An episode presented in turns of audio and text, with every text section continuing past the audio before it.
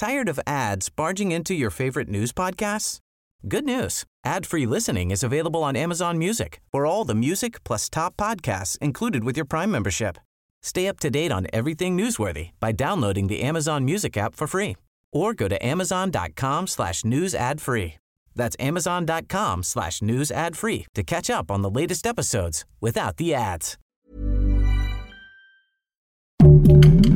Heraldo Podcast, un lugar para tus oídos. Desafuero, AMLO amenazó a los magistrados del Tribunal Electoral por supuestamente alterar sus declaraciones. Esto es Primera Plana de El Heraldo de México.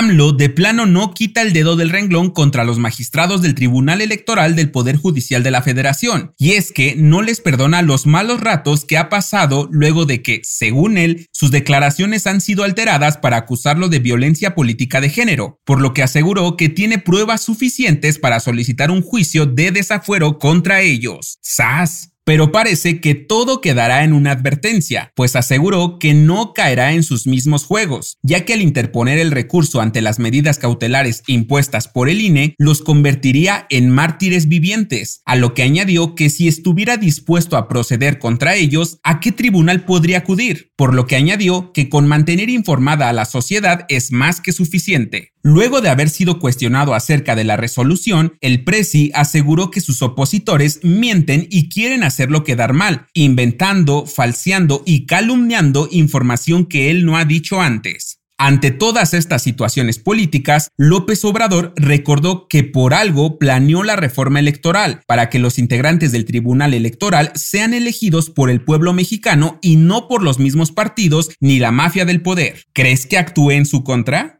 Si quieres estar bien informado sobre las elecciones del próximo año, no te pierdas la cobertura Ruta 2024 a través de todas las plataformas de El Heraldo de México. Escríbenos en los comentarios qué te parece este episodio.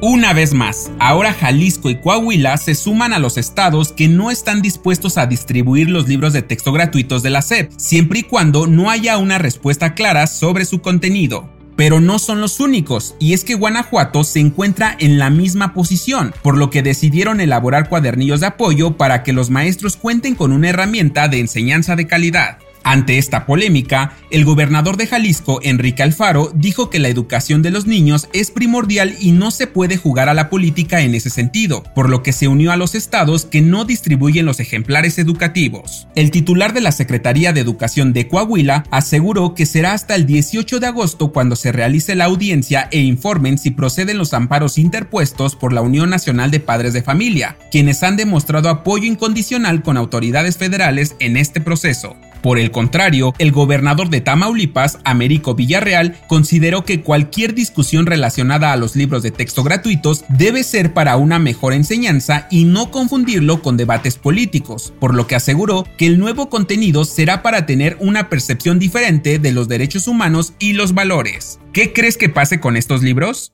En otras noticias, este lunes Jorge Luis Preciado anunció su renuncia al PAN, luego de declarar que el proceso de elección del candidato del Frente Amplio por México es una farsa. El político mencionó que está claro que Xochitl Gálvez va a ser la candidata del Frente Amplio por México. En noticias internacionales, en Lombardia, Italia, un empresario italiano murió tras ser aplastado por más de 20 mil piezas de queso de aproximadamente 40 kilos cada una. De acuerdo con reportes de las autoridades, los lácteos que cayeron encima del sujeto tras romperse el estante donde se encontraban. Y en los espectáculos, este lunes 7 de agosto murió el director William Friedkin a los 87 años de edad, conocido por la clásica obra de terror El Exorcista estrenada en 1973. Su esposa Sheryl Lansing confirmó la noticia de su muerte. Hasta el momento se desconocen las razones de su partida.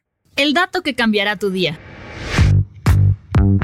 Dicen que de amor nadie se muere, pero ¿sabías que existe el síndrome del corazón roto? Sí, se trata de una enfermedad cardíaca que normalmente aparece cuando una persona vive una situación estresante, emociones extremas, incluso puede desarrollar una enfermedad física grave. Pero tranquilo, no te estreses, este malestar es temporal. Esto afecta solo una parte del órgano principal del cuerpo humano, interrumpiendo temporalmente el bombeo de sangre. El resto del corazón continúa funcionando de manera normal. Sin embargo, en ocasiones suele ser con mayor fuerza. Según un estudio del doctor Paolo Angelini, este padecimiento no es común, pero las mujeres son más propensas que los hombres a padecerlo y cerca del 10% de ellas a nivel mundial lo padece. Yo soy Arturo Alarcón y nos escuchamos en la próxima. Esto fue Primera Plana, un podcast del Heraldo de México. Encuentra nuestra primera plana en el periódico impreso, página web y ahora en podcast. Síguenos en Instagram y TikTok como El Heraldo Podcast y en Facebook, Twitter y YouTube como El Heraldo de México. Hasta mañana.